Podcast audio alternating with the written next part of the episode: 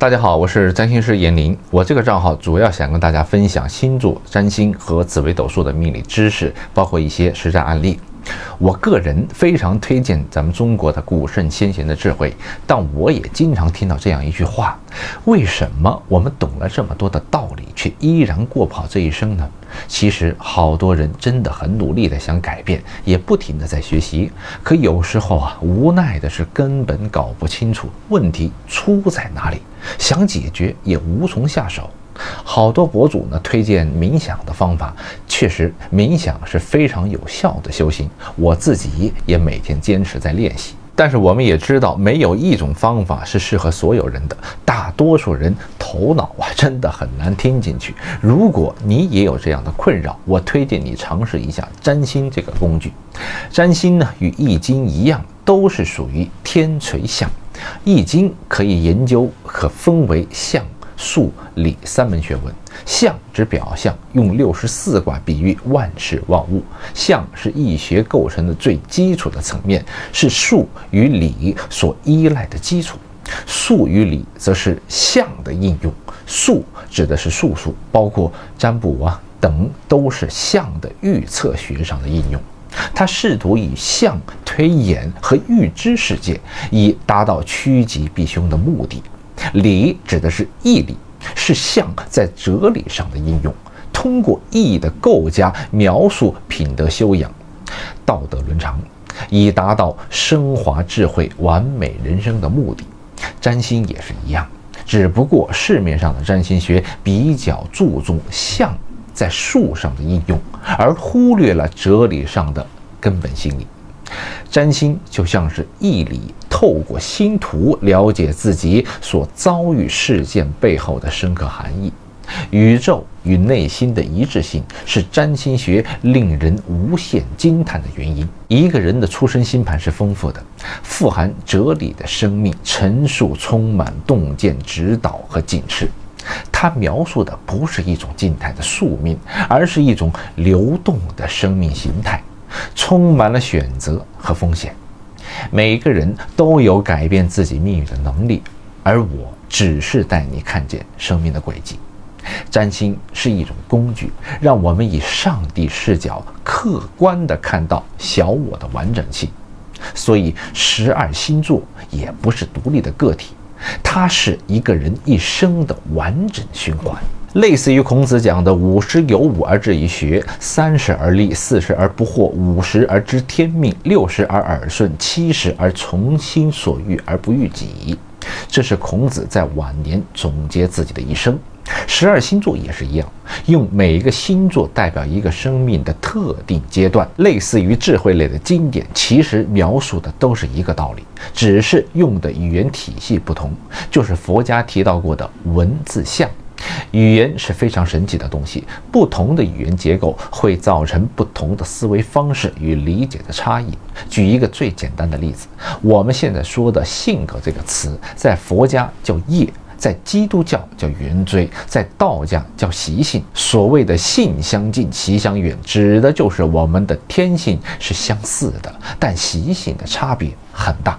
就造成了每个人性格的不同。这里的习性不单指这一世，也包括累生累世。好多人都说中国人没有信仰，其实通过我们的语言结构就能发现，我们的文化起源于道家，很多成语和传统节日以及风俗习惯都来自于易经。所以，我们学习占星在于使用好星图这个工具。只有先了解自我，才能升华智慧。就好像修。身齐家治国平天下的顺序一样，先从修身做起。每个人都有改变自己命运的能力。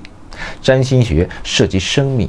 生活、社会乃至时代发展的比喻与描述，在古代主要用于占卜天气、寻人寻物之类的，就是用星体的运行推演世间万物。但是随着时代的发展、科学的进步，随着心理学的发展，我们已经认识到，除了外部世界，我们内心的世界比外在世界要复杂得多。更重要的是，我们发现内心世界与外在世界其实是一一对应的。占星师戴安·鲁维尔就说过：“不是一件事发生在一个人身上，而是这个人让事件发生。也就是说，有什么样的性格，就有什么样的心理模式，就有什么样的事情发生。就好像一棵树，我们去算它什么时候会开花，什么时候会结果，这些都是没有意义的。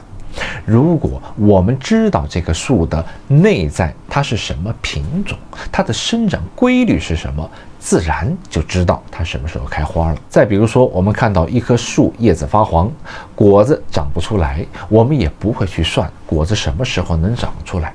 我们应该从树根开始分析它内在发生了什么。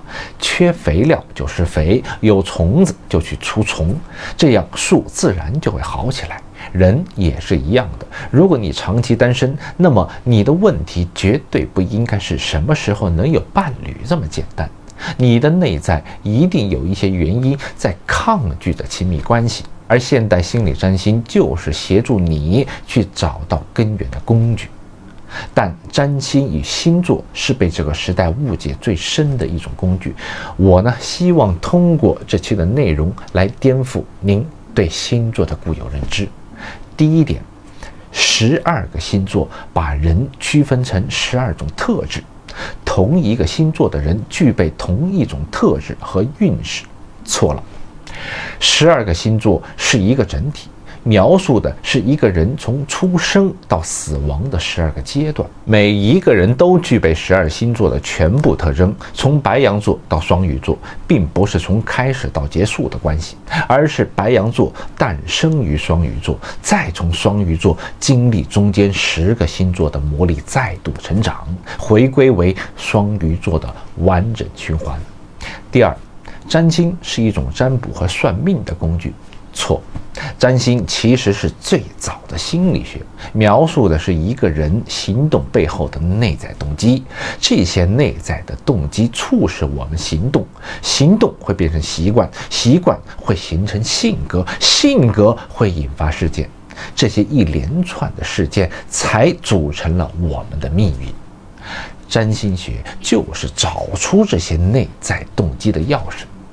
第三，星座看阳历错，星座的根本是节气。十二星座把黄道分成十二等份，当太阳位于黄金零度的时候叫春分，这是白羊座的开始；于黄金三十度的时候叫谷雨，这是金牛座的开始；于黄金六十度的时候叫小满，这。是双子座的开始，每三个星座代表一个节气的开端、发展与结束。东方的节气与星座是一一对应、精准对应的关系，描述的都是地球与太阳的相对位置。所以，如果你的出生日期在某个月的十八日到二十四日之间，如果按照阳历计算星座，极有可能是不对的。第四，两个人太阳星座不合，就判断两个人不合适，错。星座之间的匹配主要看元素，十二星座的四种元素分为火、土、风、水。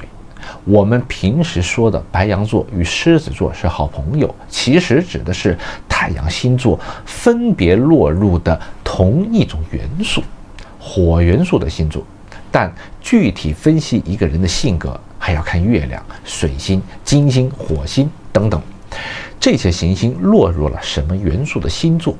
不能说太阳落入的星座不匹配就是完全的不合适，也不能说太阳星座的元素相同就是完全的合适。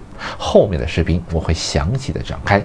我们学习占星要站在宇宙的角度去观察地球。